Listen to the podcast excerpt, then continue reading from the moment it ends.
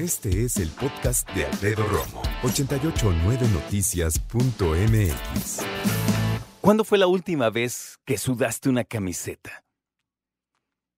De hacer ejercicio, pero de eso que, que hasta, ya sabes, la, mojaste, se notaba de diferente color incluso, ¿sabes? Eh, de eso que se siente rico, puedes hacer ejercicio, ¿no? Entonces, vamos a platicar al respecto.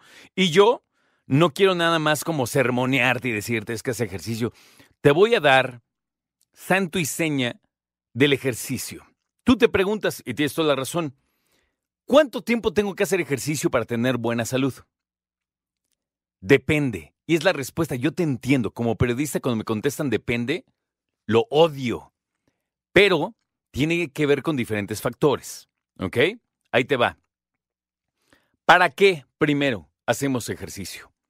Muchos, las personas que gozan de salud, dicen yo hago ejercicio para mantener mi cintura, para mantenerme delgada, eh, para mantenerme fuerte, para marcar el músculo, para ser más rápido, para ser más fuerte. Está bien.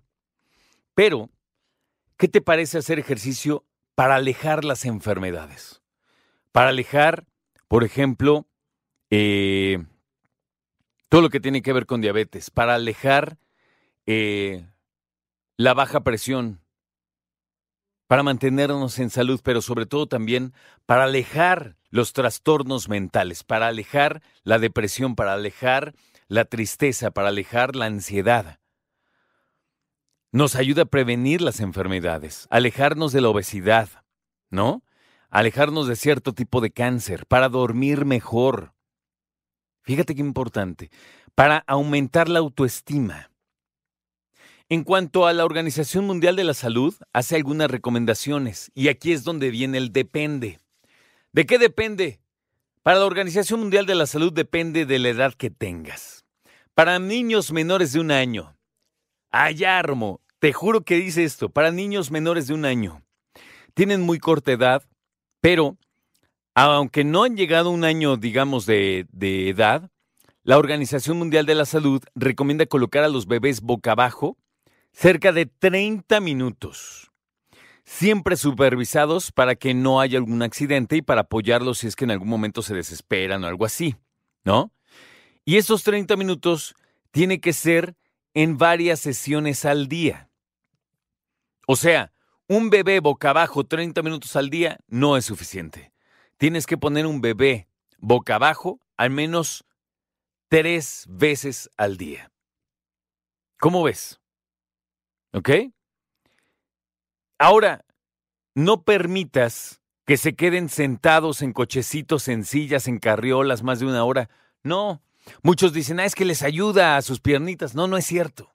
De hecho, los hace precisamente eh, sedentarios. Un bebé sentado ahí sin hacer nada también está sedentario de uno a dos años de edad, entonces le seguimos. La OMS dice que se tienen que hacer ejercicios distintos, de distinta intensidad, durante por lo menos 180 minutos para niños ¿eh? y niñas.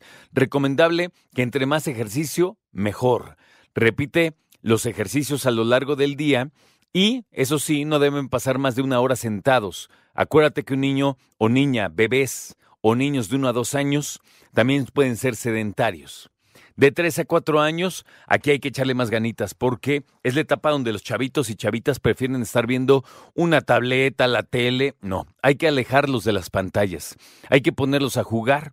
Entonces, hay que organizarles 60 minutos de actividad física por la tarde, más la que le dejen en la escuela y correr en el recreo y todo lo que tú quieras, ¿ok?